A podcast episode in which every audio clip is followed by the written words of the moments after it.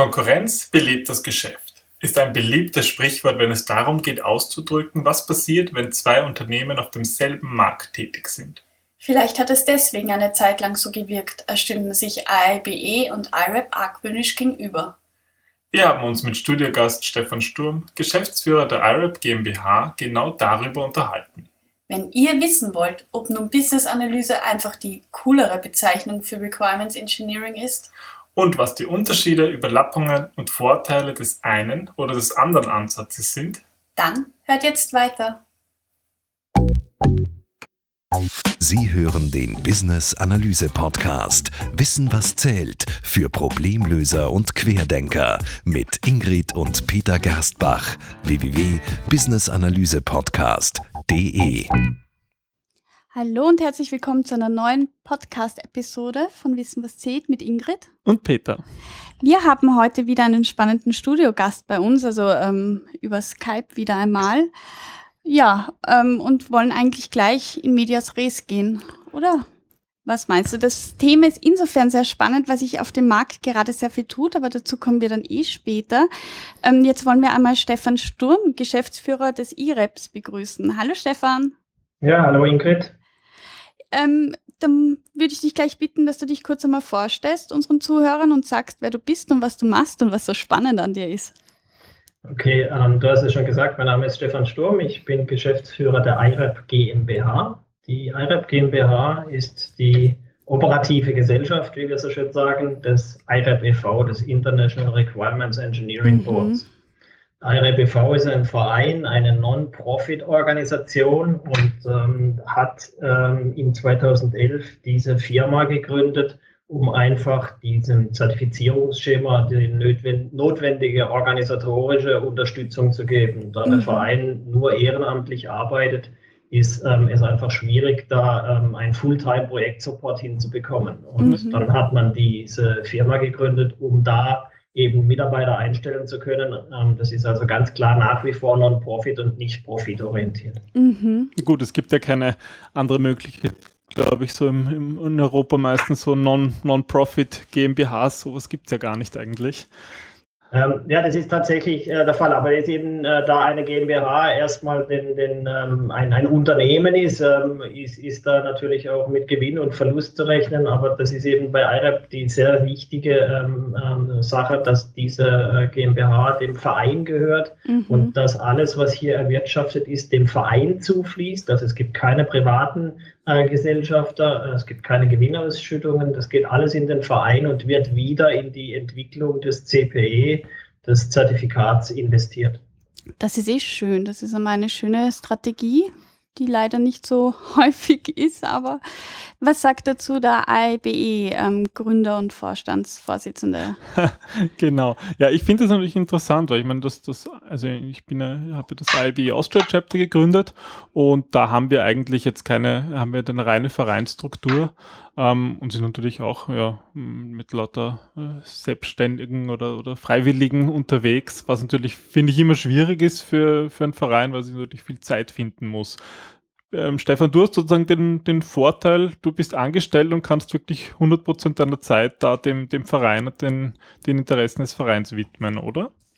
Ja, das ist richtig. Und das ist eben ähm, die, die wirklich ähm, optimale ähm, Organisationsstruktur. Der Verein der, der EV mit seinen Fach, äh, ehrenamtlichen Mitgliedern kümmert sich 100 Prozent um die fachlichen Inhalte. Mhm. Das heißt, diese Erarbeitung der Lehrpläne, der Prüfungsfragen, all das, was fachlich gemacht wird, findet im Verein statt. Mhm. Und die GmbH ist dazu da, ähm, organisatorisch zu unterstützen. Das heißt, wir ähm, organisieren die Arbeitsgruppenmeetings, wir sorgen für Unterbringung, wir sind für die ganze ähm, ähm Kosten dann ähm, Abwicklung zuständig, Reisekosten, Hotelbuchungen, was man da braucht für diese Meetings.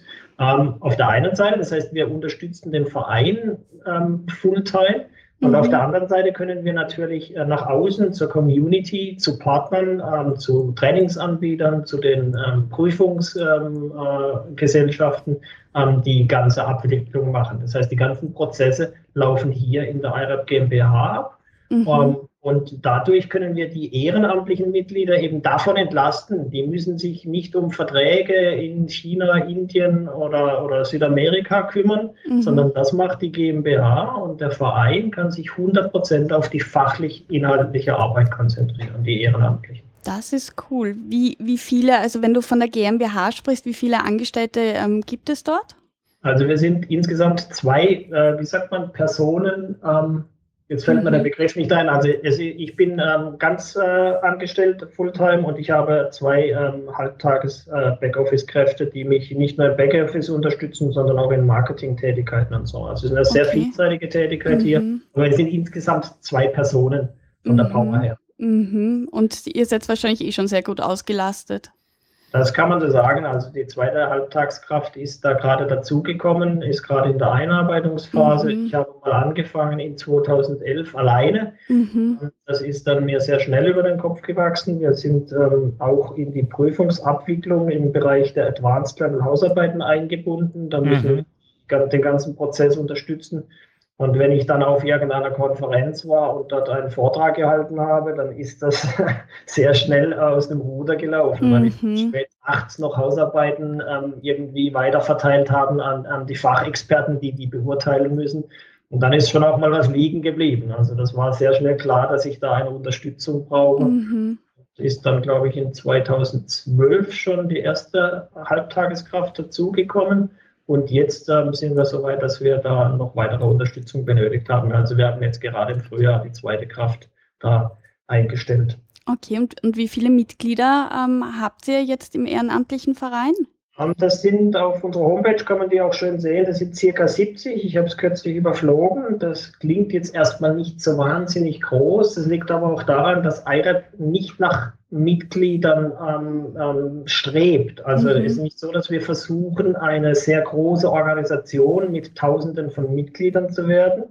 Ähm, Im Gegenteil, es ist nicht so einfach, im Alltag Mitglied zu werden. Mhm. Mitglied kann bei uns nur werden, wenn man aktiv in den Arbeitsgruppen mitarbeitet und das erstmal ähm, im, im, als Vorleistung. Das heißt, wir haben in den Arbeitsgruppen Leute, die sind gar keine Vereinsmitglieder, die müssen mhm. da erstmal fünf Tage ähm, un, äh, ehrenamtlich eben mitarbeiten. Und wenn wir gesehen haben, jawohl, die sind wirklich tätig und die wollen wirklich da was machen, dann können sie in den Verein aufgenommen werden. Und das ist der Grund, warum wir relativ klein, eine mhm. kleine Mitarbeit äh, Mitgliederzahl nur haben. Allerdings sind es eben dann wiederum sehr qualifizierte mhm. Leute und auch Leute, die wirklich gezeigt haben, sie wollen mitarbeiten und wollen nicht, ich sage jetzt mal, das IREP ein bisschen nur zur Profilierung nutzen. Dafür mhm. sind wir nicht, ähm, kann man den IREP nicht gebrauchen. Ihr seid straff organisiert. Ja, da muss man einfach ein bisschen auch die Historie sehen. Die Leute, die de, den IREP äh, e.V. einmal gegründet haben, das sind eben auch Leute, die ganz klare Ziele haben. Das sind mhm. ja Gründungsmitglieder, sind Hochschulprofessoren ähm, und ähm, anerkannte Fachexperten aus der Industrie, die also äh, oder aus der freien Wirtschaft, die eben auch schon einen Namen in der Szene hatten. Und die haben gesagt, wenn wir hier etwas machen, wollen wir erstens eine hohe Qualität unserer Inhalte. Mhm. Wir wollen, dass sich, dass niemand damit ähm, im IRAP Geld verdienen kann.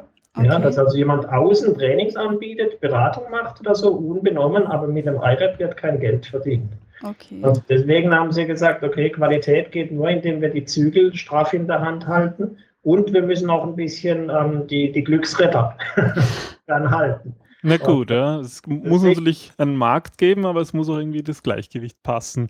Genau. Ich denke jetzt gerade so vielleicht an die Hörer, die vielleicht vom IRAP und die von, von ein bisschen anderen Gebieten sind, davon noch nichts gehört haben. Vielleicht sollte man noch mal kurz so eine Zusammenfassung machen, was eigentlich das IRAP oder was das eigentlich bietet was es sozusagen, was alles im Angebot ist jetzt, egal ob GmbH oder Verein, sozusagen das als, als ein, ein, eine große Organisation betrachtet. Ähm, wie würdest du jemanden beschreiben, der noch nie vom IREP gehört hat, was eigentlich das IREP macht und was es bringt? Das ist eine ganz schwierige Sache. Ich werde ja oft auch im Freundeskreis gefragt, was ich denn eigentlich mache in der GmbH. Und bis ich das erklärt habe, ist meistens in zwei Stunden rum. So lange haben wir jetzt nicht Zeit. Wir sind ja in einem Kontext, wo, wo das Thema nicht ganz äh, aus der Welt ist. Das ja. International Requirements Engineering Board, kümmert sich um die Aus- und Weiterbildung im Requirements Engineering. Ähm, und da wiederum wurde eine Personenzertifizierung ähm, ins Leben gerufen. Eine Personenzertifizierung, vielleicht für Leute, die jetzt nicht in, in, da so tief drinstecken, das ist äh, relativ einfach. Man bildet sich weiter auf irgendeine Weise, entweder im Selbststudium oder man besucht ein Training und danach legt man eine Prüfung ab und erhält dann ein Zertifikat, das einem bescheinigt, dass man hier erfolgreich eben sich mit der Thematik beschäftigt mhm. hat. Mhm. Und dieses Zertifikat bei IREP äh, heißt Certified Professional for Requirements Engineering. Und hier gibt es ähm, eben dieses Zertifizierungsschema im IREP. Das ist ein dreistufiges, äh, beginnend mit einem Foundation Level. Das sind die Grundlagen des Requirements Engineering. Das wird häufig ein bisschen verwechselt äh, mit ähm, es wäre einfach. Foundation klingt so ein bisschen, naja, kann jeder. Das mhm. ist explizit nicht so gemeint. Es ist durchaus schwierig. Ähm, es sind die Grundlagen, das Fundament für eine Karriere. Darauf aufbauend haben wir mehrere Advanced Level Module, die sich mit den Themen des Foundation Level befassen und dort einen Teilbereich herausnehmen und jeweils in der Tiefe en Detail ähm, behandeln. Mhm sodass man eben in einem gewissen Bereich wirklich vertieftes Wissen erwirbt. Mhm. Und dann darauf aufbauend wird es ein Expert-Level geben. Das ist derzeit nicht mehr nur in der Planung, sondern jetzt arbeiten wir konkret daran. Wir haben das äh, auf die Zeit nach den Advanced Levels verschoben gehabt. Und jetzt sind die Advanced Level alle am Markt draußen und jetzt ähm, arbeiten wir am Expert Level, sodass Leute, die ähm, da die Stufen Foundation Advanced gegangen sind, wenn sie Interesse haben, auch in ein Expert Level noch gehen können. Okay, also dreistufiges System. Ja. Wie, ähm, nachdem unser Podcast ja für ähm, Querdenker ist, aber auch für analytische Querdenker, ähm, spiele ich gerade auf Business-Analyse an und frage mich, wie das beim IBE ist. Also wir haben gehört, dass beim IREP gibt es 70 ehrenamtliche Mitglieder. Ähm, das IREP ist, ist ähm, sowohl ein Verein als auch eine GmbH. Ähm, Peter, würdest du uns mal die Struktur vom IBE erläutern? Seit wann gibt's euch? Das IREP gibt es seit 2011. Ja, also das ähm, das IBE gibt es seit über zehn Jahren und ähm, die Struktur ist tatsächlich auch anders. Also gerade auch mit den Mitgliedern. Das IBE definiert sich stark auch durch die Mitglieder und durch die Anzahl der Mitglieder, weil es eigentlich so eine, ja, eine, ein Community-Verein ist. Also es geht darum, ja, die, die Community der Business-Analysten zu, zu vereinen. Und ähm, ja, über 30.000 Mitglieder äh, spricht natürlich schon auch eine Sprache. Das heißt, da geht, die, die mitmachen, das sind nicht nur die, die so wirklich auch aktiv am Vereinsleben teilnehmen, sondern einfach die das sozusagen, die das ganze, die ganzen Informationen und so ähm, nutzen, die das, die das IBE bietet. Und ganz ähnlich ist es eigentlich auch in den lokalen Chaptern, die es ja in vielen Ländern gibt, eben auch in Österreich, in Deutschland und zwei in der Schweiz. Ähm, da gibt es auch mehr Mitglieder. Mhm. Und ja, einige, einige engagieren sich sozusagen auch, auch aktiv, aber manche sind einfach nur so Mitglied und kommen auf die Veranstaltungen und nutzen die Vorteile, die das, die das da, äh, die die Mitgliedschaft bringt. Also irgendwie ähm, zwei vollkommen unterschiedliche ähm, Strukturen und Aufbau, beide erfolgreich. Ja, durchaus. Ja, aber ähm, was, was mich jetzt auch interessiert ist, ähm, wie differenziert ihr euch voneinander? Was würdest du sagen, Peter? Na, ich glaube, da ist auch nach wie vor viel Diskussion, Stefan, und da kann ich, werden wir auch, ähm, da, da wird es vielleicht in Zukunft auch mehr Zusammenarbeit geben, weil ja lang so die Diskussion noch war, na, ist das jetzt dasselbe, Business Analyse und Requirements Engineering? Und gerade ich persönlich habe eigentlich immer mehr so die, die, die, die ja, den, den Grundsatz gelebt, auch in den Trainings, dass ja, Business Analyse ein sehr weites Feld ist. Und ein Teil, eine wichtige, wichtige Fähigkeit von Business Analysten auch das Requirements Engineering ist, aber halt nicht nur, sondern dass es noch viel mehr drumherum gibt. Und vielleicht ist das, weil es ja auch nicht nur um technische Systeme gibt und Anforderungen zu erheben, sondern auch ja, Prozesse und Organisationen zu verändern und auf strategischer Ebene zu arbeiten, dass vielleicht und dahinter unterscheiden sich vielleicht auch die Vereine. Ja, und, und, und, und könnten sich hier, denke ich, gut ergänzen in Zukunft. Das ist, ist das der, die Ballübergabe an mich? ich, ich, denke, ja. Also ähm, Peter sieht, sieht, jetzt mehr Requirements Engineering als einen wichtigen Teil, aber Business Analyse umfasst mehr. Wie siehst du das? Ähm, ich würde gerne noch eines sagen, wir sind äh, seit 2007 unterwegs. Die GmbH wurde Ach, erst Entschuldigung, gegründet. Aber es okay. kann, kann wir. Mhm. Das ist ein, ein kleines Detail. Ähm, die, ähm, also ich muss aufpassen, nicht, dass mir jetzt die äh, Requirements Engineering Community gleich ins Gesicht springt, aber in der Tat ist es ja so, wenn man sich die Business Analyse anguckt und auch das BABOK und andere Dinge, dann ist das Requirements Engineering da immer irgendwo, also nicht, nicht immer, man muss aufpassen, in einem großen Bereich in der Business Analyse wird Requirements Engineering gemacht. Ja. Mhm. Ähm, ich wäre, wie gesagt, muss vorsichtig sein, ich würde nicht sagen, Requirements Engineering ist ein Teil der Business Analyse, weil da ist äh, wirklich vermintes Gelände, ja. ähm, aber ähm, es ist schon so, dass wenn man sich die Tätigkeiten anguckt, dass die Business Business Analysten, ähm, wenn man so eine Rolle einnimmt, sehr viel Requirements Engineering machen. Und ich Mhm. gebe dem Peter recht, Business Analyse als Feld ist aber natürlich mehr als jetzt ähm, im Requirements Engineering gemacht wird. Im Requirements Engineering kümmern wir uns nicht darum, zumindest nicht in dem, was IRAP macht. Wir kümmern uns nicht darum, ähm, um Business Value Analyse zum Beispiel im Vorfeld und ähm, irgendwelche Needs ermitteln oder so. Die Mhm. Reihe Requirements Engineering setzt dann ein, wenn ein Need definiert, äh, festgestellt wurde, wenn der Value ähm, ähm, eben evaluiert wurde und wenn man sagt, okay, jetzt wollen wir irgendeine Lösung für irgendeine Problemstellung erarbeiten. Und dann geht es darum, Anforderungen zu erheben. Und dann setzt das Requirements Engineering ein. Und Mhm. ähm, das hört dann auch irgendwann wieder auf, wenn die Anforderungen spezifiziert sind. Wir werfen die quasi über den Zaun zu den Entwicklern und den Testern und sagen, so jetzt macht mal. Ähm, und die Business-Analyse ist dann natürlich im, im Nachgang auch wieder damit zu beschäftigt, beschäftigt ähm, zu evaluieren, hat das äh, Ergebnis wirklich gebracht, das wir uns erhofft haben und solche Dinge. Da kümmert sich das Requirements Engineering nicht darum. Also für, Das heißt, Entschuldigung, Herr Bitte. ne, ne, äh, für dich heißt es, Stefan, dass das Requirements Engineering später einsetzt als die Business Analyse und früher endet, ähm, aber dann, dann dort in die Tiefe geht, wenn es um Anforderungen geht oder sich um die Anforderungen kümmert, oder? Ja, eben, es, es, es kümmert sich eben dediziert um den Umgang mit Anforderungen. Also, das Mhm. heißt, wo bekomme ich die her? Da sind natürlich die Stakeholder eine, eine wichtige Sache. Wer sind meine Stakeholder? Wie kümmere ich mich um die Stakeholder? Wie kann ich die managen? Ja, dann, wie erhebe ich die Anforderungen? Wie kriege ich die aus denen raus? Mhm. Ja, und zwar in einer wirklich guten Qualität und nicht nur das, was die jetzt gerade ihnen in dem Moment einfällt, sondern dass man wirklich versucht, an, an, an, an, innovativ und, und vollständig Anforderungen ähm, zu, zu spezifizieren. Wie Mhm. dokumentiert man sie in einer Form, dass sie in der umsetzbar sind, eindeutig sind, verständlich sind, ähm, dass sie testbar sind, realisierbar? All diese Dinge. Wie, wie gehe ich mit Konflikten um, wenn, wenn ich ähm, Anforderungen erhebe? Denn, ähm, oder oder wenn es darum geht, welche Anforderungen jetzt wirklich festgeschrieben wird, weil jeder Stakeholder natürlich seine eigene Agenda hat.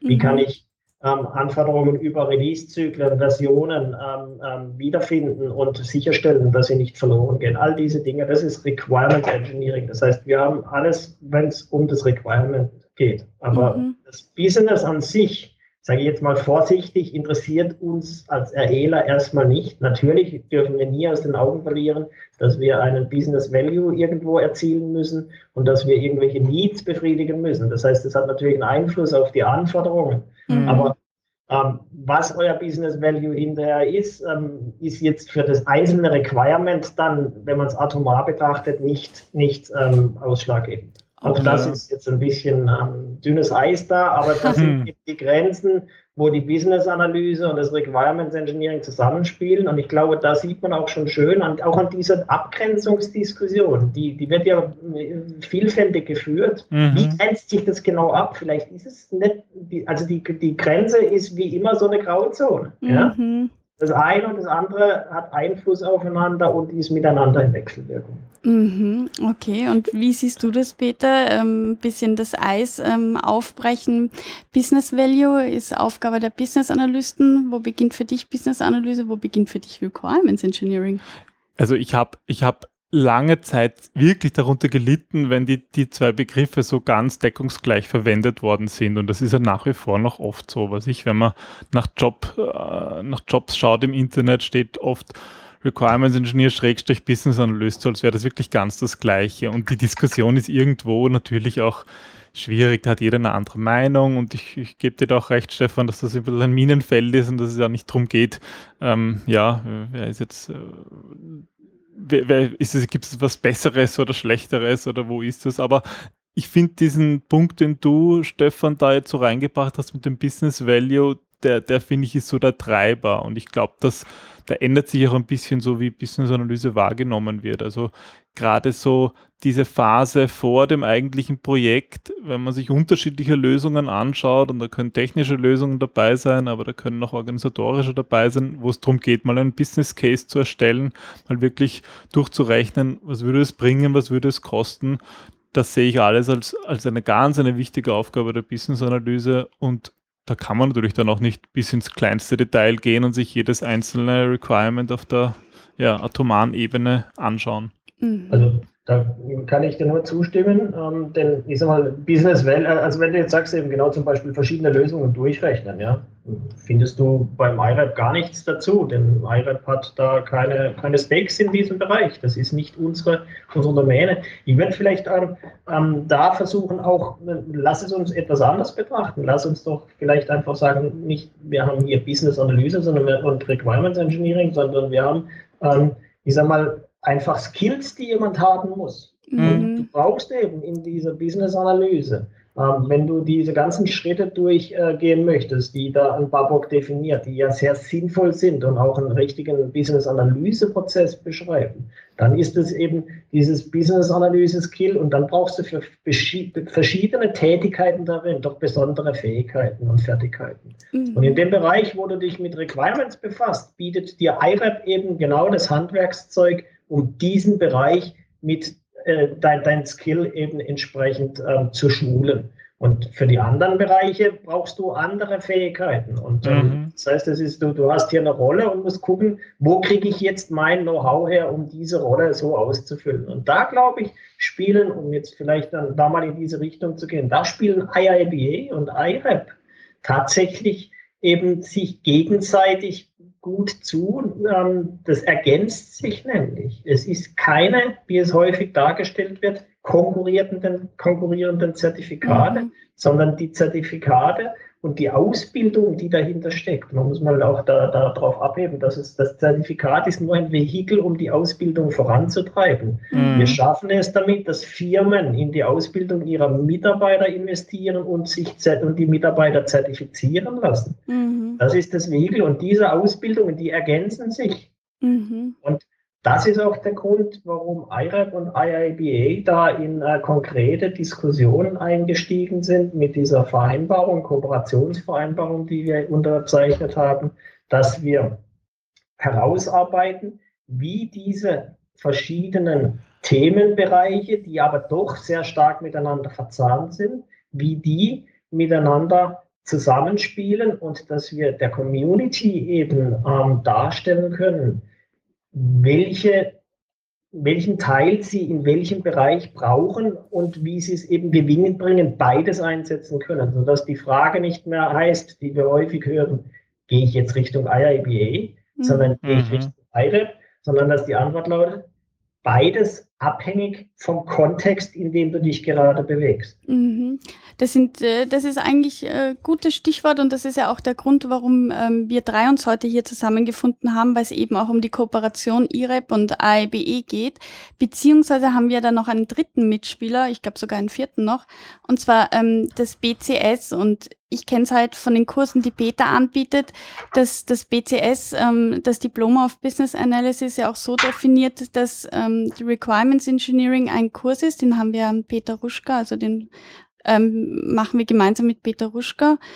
Ähm, Peter, was, was meinst du? Wie, wie wichtig sind da die unterschiedlichen Skills? Ähm, wie sieht das mit Zertifizierungen von AIBE oder BCS-Seite her aus? Ja, also wir haben dieses BCS im, im Programm, die ganze BCS-Schema im Programm. Und äh, Stefan, ich glaube, da gibt es die Kooperation zwischen dem IREP und dem BCS ja schon viel länger, oder? Ja, das ist richtig. Das gibt es schon, schon einige Jahre, dass wir gegenseitig diese Requirements Engineering Basismodule, also bei uns ist es das Foundation Level, wie es bei der BCS heißt, weiß ich nicht genau. Die haben ein, Foundation, ja.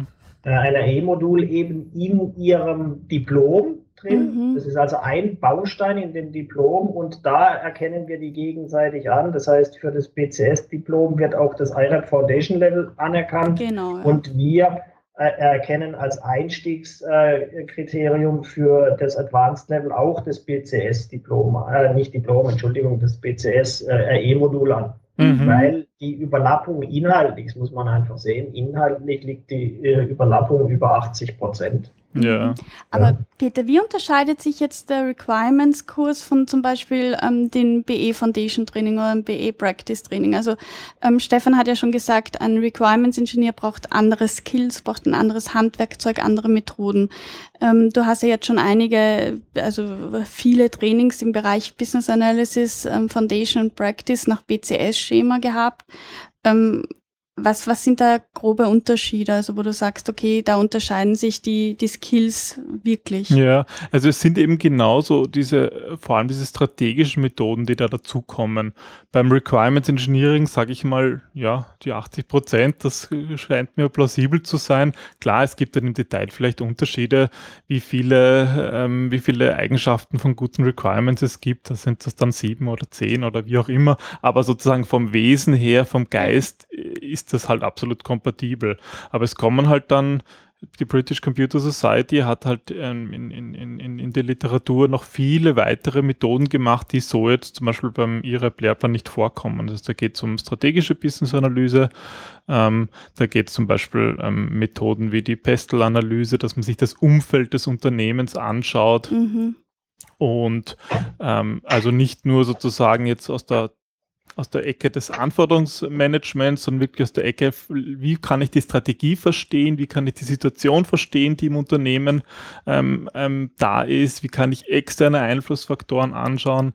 Wird viel Porter zitiert, sozusagen wie, ähm, ja, was für, was für ähm, Kräfte wirken eigentlich im, im, im, Unternehmen und außerhalb vom Unternehmen und wie kann ich das analysieren mit, mit etlichen Methoden. Und das sind zum Beispiel ist in, dem, in diesem Foundation-Zertifikat von BCS, ist das alles drinnen. Also da muss man ein bisschen was über Requirements Engineering mhm. wissen, aber auch viel über diese strategischen Tools, ja, die man braucht. Also ähm, es geht immer um den Stakeholder in Wahrheit. Um das Unternehmen. Mhm. Da, darf ich da vielleicht ähm, noch was beitragen? Ähm, also es geht um das Unternehmen. Ich glaube, Stakeholder ist da jetzt ähm, zu eng gefasst, das Unternehmen, also auch wie es draußen wahrgenommen wird. Und ähm, das sind ja auch wieder Teile, die Richtung Business-Analyse gehen. Also mir, mir wäre nochmal wichtig zu sagen, es geht um Skills und man braucht unter Umständen eben mehrere verschiedene. Und mhm. das IRBE, CPE bietet eben ein Skill im Bereich, wenn du mit Requirements zu tun hast, dann ist das für dich Handwerkszeug. Mhm. Es gibt mhm. nämlich auch noch einen Aspekt, wer macht denn das immer? Mhm. Ja, es gibt natürlich die Business Analysten. Es gibt diese Leute, die sagen, hey, das ist mein täglich Brot. Ich bin auch mit diesem Business Value und mit dem Unternehmen in seiner Wechselwirkung mit dem Markt und, und der Community eben betraut und habe damit permanent zu tun. Mhm. Aber wer spezifiziert Anforderungen im Unternehmen? Und das sind oft, sehr, sehr häufig eben nicht diese Leute, sondern mhm. wenn, wenn man sieht, wie, wird, wie läuft ein Projekt ab, da hat äh, das Unternehmen beschlossen, wir machen jetzt ein neues System für den und den Bereich. Äh, dieser Fachbereich ist damit ähm, eben dann konfrontiert und Jetzt nehmen wir aus dem Fachbereich uns den besten Spezialisten, der genau sich fachlich auskennt und der soll mal die Anforderungen hinschreiben. Mhm. Mhm. Ja. So läuft es nämlich sehr häufig. Und dann ist dieser arme Mensch da und sagt, na toll, dann schreibe ich jetzt mal auf.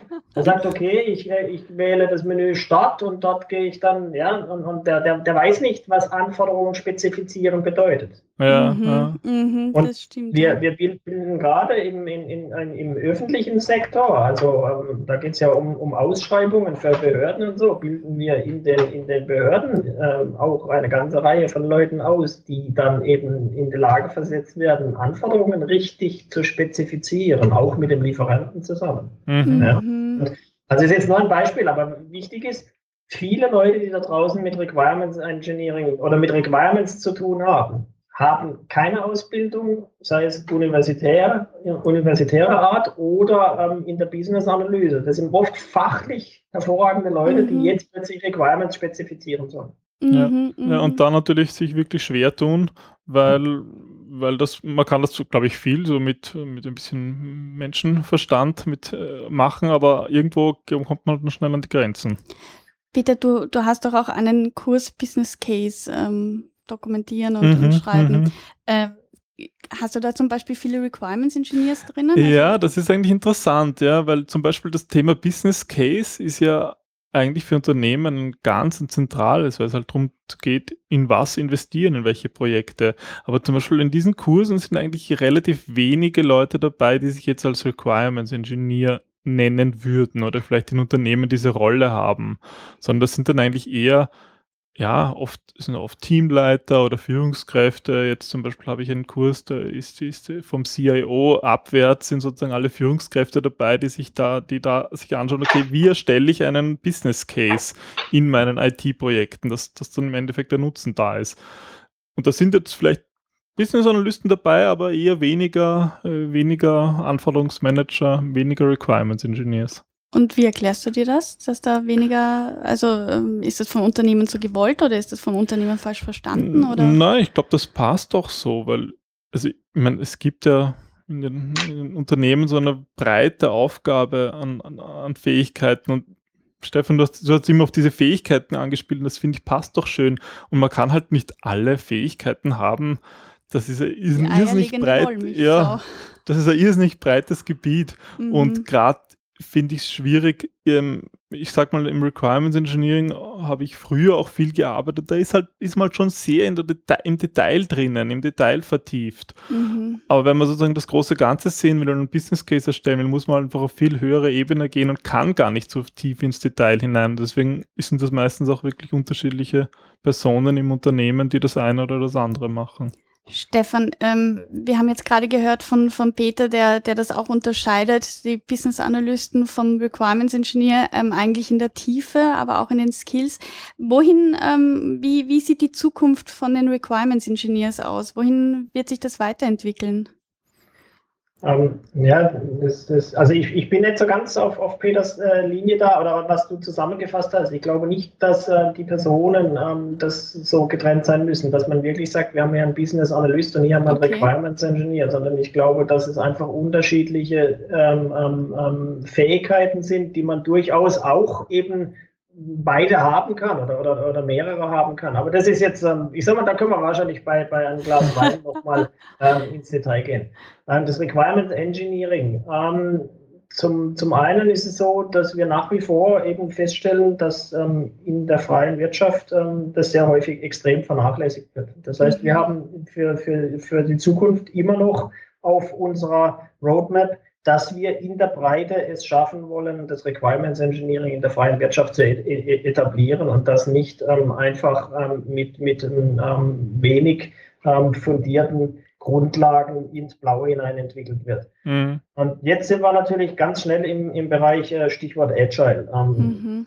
Damit äh, muss ich vorausschicken. Ähm, Agile ist äh, wirklich eine sehr, sehr ja, gute Methode, äh, Dinge schnell und äh, voranzutreiben. Und ähm, ich glaube, es hat sehr, sehr viele positive Aspekte. Man muss eben aber dort vorsichtig sein, dass man die Anforderungen nicht aus den Augen verliert. Mhm. Und da wird, wird, wird IRAP ähm, in, in, im nächsten Jahr ähm, ein, ein, neues Modul auf den Markt bekommen, was das Requirements Engineering in einem äh, agilen Umfeld adressieren wird. Mhm. denn in, in der agilen Community wird häufig eben ähm, das Requirements Engineering als äh, old-fashioned betrachtet, weil, mhm. sie, die, weil es eben als sogenannte äh, Upfront Activity be, be, betrachtet wird. Das heißt, man muss erstmal alle Anforderungen erheben und wenn man die alle hat in einem hundertseitigen Dokument, dann kann man mit der Entwicklung beginnen. Und das ist eben nicht richtig mhm. sondern man kann eben agil vorgehen, mhm. kann sagen, jawohl, wir fangen mit einem kleinen Teil an, der uns Value äh, bietet und dann verfeinern wir die Anforderungen, erheben neue Anforderungen, aber ohne Anforderungserhebung und ohne die Skills, die man in dem Umfeld braucht, gehen auch agile äh, Projekte schief. Mhm. Das ist für uns die Herausforderung und der, der wir uns stellen, ähm, dass wir eben auch der, in, den, der agilen Community des Requirements Engineering, die Tools und Methoden eben nahebringen wollen, wie man sie da gewinnbringend einsetzen kann. Mhm. Ja, und das finde ich ein total wichtiges Thema und halt wirklich eins, was meiner Meinung nach die äh, viele Proponenten von der Agile Community auch total unterschätzen. Und dann passiert eben kein Requirements Engineering mehr. Und ich glaube, was halt, was halt zusätzlich schwierig macht, in agilen Projekten muss das halt auch anders passieren. Also man kann dann vielleicht nicht jede Technik und jede Methode und gerade die Tools einsetzen, die man, die man vielleicht früher im Requirements Engineering eingesetzt hat. Ja, genau. Und das werden wir adressieren, um eben das herauszuarbeiten. Was kann man denn da sinnvoll einsetzen und dann auch zu welchem Zeitpunkt? Ähm, es, es, hat ja kein Mensch gesagt, dass Anforderungen immer im Vorfeld 100 Prozent komplett erhoben werden müssen, bevor man entwickeln darf, sondern man, auch, auch wenn man das, äh, ein kleines, äh, ein kleines Deliverable ähm, entwickelt, das ein Value liefert, ähm, macht man sich doch Gedanken, was soll das können? Ja, was mhm. soll da drin sein? Was ist das und was sind die, was sind die Requirements dafür? Und, ähm, und dann baut man darauf auf und verfeinert es und erhebt immer weitere Anforderungen. Ähm, und ähm, das ist absolut machbar, auch eben mit Methoden, die von früher bekannt sind. Ähm, denn ähm, jetzt alle Methoden immer nur noch auf das Interview zu reduzieren, dass ich mhm. jemanden frage, was soll es denn können, das ist zu wenig. Ja. Mhm. Damit wird man mit Sicherheit keine innovativen Produkte wie ein hippes Smartphone, das den Screen flippt, wenn man es dreht, herausbekommen. Weil auf die Idee kommt man einfach nur durch Befragen von ein paar Leuten sicher nicht. Ha, Stefan, oder, du sprichst Design Thinking an. Schön. Ja, schön. Jetzt komme ich auch Beispiel. mit rein. Ja, eben, aber das, das sind eben Dinge, ähm, da, da kann man nicht einfach sagen, hey, das ist Old Fashion, das ist Wasser, mhm. Wasserfall oder V-Modell, sondern sagen, okay, sehr sinnvolle Tätigkeit, wann kann ich es in meinem agilen äh, Prozess dann einsetzen? Und wo macht es Sinn und wo macht es keinen Sinn? Mhm. Und was ist mein Dokument? Ja, was rausfällt. Fällt eins raus, fällt keins raus. Ja, mhm. ja das ist wirklich aber auch so, so ähm, dieses, dieses Denke, diese Denke, wird Peter sagen, die, die ja eben auch im Design Thinking ähm, so schön ist. Es kommt nicht auf die Methode an, sondern auf den Nutzen dahinter. Und so habe ich dich jetzt auch verstanden, Stefan, dass beim Requirements Engineering es gibt old-fashioned Sachen, aber das heißt ja nicht, dass sie nicht mehr gebraucht werden oder dass es, es kommt halt drauf an, wo ich was wie einsetze, oder? Ja, genau. Und um, zu welchem Zeitpunkt und was, was ist mein Nutzen für, für mhm. meine aktuell, mein aktuelles Vorgehen? Mhm. Und, ähm, und es hat ähm, im IRAP nie jemand gesagt, dass man ähm, irgendwelche Dokumente immer im Vorfeld erarbeiten muss und alles fertig haben muss, bevor was ähm, äh, in die Entwicklung gehen, gehen darf. Und umgekehrt hat mhm. im agilen Manifest keiner gesagt, wir dokumentieren nichts mehr. Mhm. Ja? Mhm. Sondern da muss man mal genauer hinschauen, was sie da reingeschrieben haben. Mhm. Ja was, was, es, was es an Nutzen bringt. Ich rede generell lieber vom Kommunizieren als vom Dokumentieren und sage so, dass das Dokumentieren irgendwie nur so ein Teilbereich der Kommunikation ist. Wenn man mit einem Dokument gut kommunizieren kann, dann ist es super, aber es ist halt nicht das Einzige. Ja, das ist jetzt ja, keine Menschen. Ja, und dann, dann muss man halt auch immer sagen, was muss ich denn dokumentieren? Es gibt bestimmt Dokumente, die 90 äh, Prozent einfach nutzlosen Inhalt äh, haben, sodass oh, ja. man nicht schaffen kann. Aber wenn man jetzt ähm, ans Kommunizieren gibt, wenn du, wenn du über an Entwicklungen denkst, die eben über, über oder Produkte, die über Jahre am Markt sind, mhm. ja, äh, die im sicherheitskritischen Bereich eingesetzt werden, die im äh, medizinischen Bereich eingesetzt werden, dann mhm. muss man schon auch nach drei Jahren noch wissen, warum denn dieser Sicherheitsschalter an dieser Stelle mhm. ist und nicht woanders und warum es überhaupt einen gibt. Mhm. Wenn mhm. das einem vor ein paar Jahren mal jemand gesagt hat und die Person jetzt in Rente ist, dann hilft einem das nichts, sondern da muss man irgendwo mal ein Dokument haben, wo das steht. Das stimmt, ja. ja. Das ist jetzt natürlich ein, ein, Beispiel, da ist es sehr offensichtlich. Ich möchte einfach darauf hinaus, dass man sagen kann, okay, es gibt Dinge, die muss ich heute nicht mehr dokumentieren. Ja. Mhm. Und dann, dann gibt es Dinge, die muss man eben vielleicht doch dokumentieren. Und da mhm. muss man das richtige Level finden. Und das ist eben, da gibt es aber nicht schwarz oder weiß.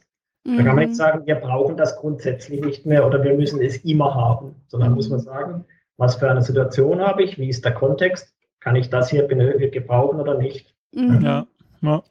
Also ähm, sprich, ähm, das IREP ähm, bzw. Requirements Engineering generell ähm, schaut sich jetzt auch mehr wieder im Thema Agilität um. Okay. Ja, also wir haben da ähm, eine Arbeitsgruppe ähm, aufgesetzt, die ähm, dediziert eine, einen äh, Lehrplan und Inhalte für ein Zertifikat, okay. Ähm, ich nenne jetzt mal Arbeitstitel ähm, Requirements Engineering im agilen Umfeld, mhm. Erarbeiten wird. Okay, spannend. Und wahrscheinlich 2016 hast du erwähnt, dass das so das Zieldatum Also, ist. Ja, das feste Ziel, im Sommer 2016 damit fertig zu sein. Mhm. Ja, da wird sich ja auch in dem Zeitraum bei der IB einiges ändern. Vielleicht gibt es ja dann sogar schon ein bisschen Ergebnisse für die gemeinsame Kooperation. Genau. Ja, Was, was erwartet ihr euch von der gemeinsamen Kooperation, Stefan Peter? also wir haben, wenn ich gleich vorbrechen darf, äh, Bitte. Ja, wir haben äh, auch die ersten konkreten ähm, Termine mit den IIBA-Verantwortlichen. Also ich treffe mich ähm, nächste Woche mit Mhm. ähm, IIBA-Verantwortlichen. Da haben wir einen ganzen Tag äh, reserviert, an dem wir eben äh, diskutieren über die Form der Zusammenarbeit. Mhm. Und IREP erhofft sich davon, äh, dass wir der Community ähm, ganz klare Message ähm, äh, transportieren können, dass sich die Schemata ergänzen und dass nicht entweder oder die Entscheidung lautet. Und Mhm. da wollen wir eben konkret auch ähm, so, ähm, ich nenne das immer eine Landkarte zeichnen, dass wir sagen, pass auf, das ist das Feld der Business-Analyse, das ist das Feld des Requirements Engineering, so sind die zueinander angesiedelt, so ähm, spielen die zusammen. Mhm. Und ich sage einmal, das ist jetzt aber ganz ins Unreine gedacht, auf, auf äh, lange Sicht unter Umständen tatsächlich vielleicht etwas, dass die Zertifikate ähm, gegenseitig anerkannt werden äh, und ähm, gegebenenfalls sogar als Eintrittskriterium, ähm, sei es, ähm, dass man ein Foundation-Level für ein, ein CBAP ähm, als ähm, Credits bekommt oder dass wir sagen, jawohl, mit dem CCBA kann man bei uns auch in ein Advanced-Level gehen beim IREP, also dass man solche Anerkennungen hinbekommt, sodass das tatsächlich ein Mehrwert für die Community da draußen entsteht. Das ist ähm, auch meine ganz persönliche Hoffnung. Da. Mhm, also aus einer, aus einer äh, Landkarte, also aus zwei Landkarten eine gemeinsame machen und dann die Grenzen ähm, neu definieren bzw. weiter öffnen, dass, dass das irgendwie mehr verschwimmt und, und ähm, Hügeln entstehen und nicht nur so ein flaches Land mit Minen vor allem. Ja, vor allem so zwei Seiten und dazwischen ein unüberwindliches Tal Ja. oder so, ja. Wie Genau. siehst du das? Ja, na, ich finde das, find das großartig, wenn sich sowas entwickelt. Also ich bin ja diese Woche noch in Frankfurt beim Business Analyse Summit. Wenn wir den Podcast ausstrahlen, hat er wahrscheinlich schon stattgefunden und werde da auch mit dem Senior äh, Management Team vom IBE sprechen, hoffentlich auch darüber. Und fände das natürlich ganz toll, wenn es da ein bisschen gegenseitige ja, ähm, Anerkennung gibt und die einfach mehr zusammengehen, weil es ist nach wie vor so, dass ich oft als IBE Chapter President gefragt wird, naja, sag mir jetzt deine Argumente, warum sollen wir zum IBE kommen und nicht zum IREP? Und das ist natürlich schon mal prinzipiell die falsche Frage und da hoffe ich halt schon sehr, dass die Kooperation und diese gegenseitige Anerkennung, wenn es eben dazu kommt, oder, oder einfach nur eine, eine Begr Annäherung der Begriffe und eine, eine, eine Unterstützung, dass, dass, dass das unterstützt, dass da mehr das Mhm. Miteinander und nicht das, das Gegeneinander gesehen wird. Ja, also wir haben ja beim, ähm, wir haben ja das jährliche BE-Camp, ähm, wo nicht nur Business-Analysten sind, sondern auch viele Prozessmanager und Projektmanager äh, aus allen unterschiedlichen Hierarchien und Stufen und Formen und überhaupt. Ähm, auch einige Requirements Engineers und das, was mir ähm, gefällt, ist, dass dieses Gegeneinander viel weniger wird. Also man merkt das, wenn, wenn sich Open Sessions zusammentun, beziehungsweise wenn sich die Leute für Open Sessions anmelden, dass es weniger interessant mehr ist, was ist der Unterschied zwischen Requirements Engineering und Business Analyse, sondern mehr, was sind gemeinsam, also wie können wir gemeinsam Probleme lösen? Nicht gemeinsam im Sinne von verschiedenen Rollen, sondern eigentlich mehr wieder auf dem Fokus ähm, des Unternehmens, auf dem Fokus der Mensch, den wir helfen wollen und nicht wie, sondern also schon wie, aber, aber nicht in unterschiedlichen Funktionen. Also es ist wieder das gemeinsame Ganze im Vordergrund. Ja, ich glaube, es sind die Fähigkeiten, die du, Stefan, ja auch immer angesprochen hast, dass es auf die ankommt und dass es unterschiedliche gibt. Ja, und dass man die, Gemeinsame Kräfte bündeln. genau. Genau. Das, ja, kann man, glaube ich, auch schön als, als ähm, Abschluss von diesem Podcast sehen. Ähm, ist es für euch rund, Stefan? Hast du noch irgendwas, was du noch ähm, den Podcast-Zuhörern mit auf den Weg geben willst? Oder? Ich könnte dem Peter jetzt noch ein paar äh, ähm, Themen mitgeben für sein Gespräch mit dem IIBA äh, Executive Board, aber das machen wir dann, glaube ich, an anderer Stelle. Nein, ich denke, ich denke, ähm, dass, dass wir doch einige Sachen da eingeordnet haben. Sicher diese, diese Grenze Business Analyse Requirements Engineering, da wird es immer äh, Leute geben, die da ähm, ja nicht einverstanden sind, wie es jetzt gerade dargestellt wird. Mhm. Ähm, ich denke, wie gesagt, es spielt zusammen, es ist eng miteinander verzahnt und für mich sollte ganz klar die Gemeinsamkeit oder das, das, das, äh, das, das gemeinsame Zusammenarbeiten da im Vordergrund stehen. Und da denke ich, sind wir tatsächlich auf einem sehr guten Weg. Ähm, die Gespräche mit IIB, zwischen IIB und IREP haben in den letzten Wochen und Monaten extrem zugenommen und ähm, wir sind da sehr, sehr positiv ähm, eingestellt. Fein. Ja, super. Perfekt. Peter, für dich alles rund. Ja, wunderbar. War ein spannendes Gespräch. Definitiv. Und ich freue mich da auf die hoffentlich auf die Früchte der Arbeit, die da in den nächsten Monaten hoffentlich dann auch, auch nach außen sichtbar werden. Genau, das werden wir dann in einem ähm, Podcast danach quasi genau, Genau. Fein, dann herzlichen Dank, Stefan, für das Gespräch. Ähm, Sehr gerne, danke. Ja, und danke fürs Zuhören. Danke auch und bis zum nächsten Mal. Mal. Tschüss. Tschüss. Tschüss. you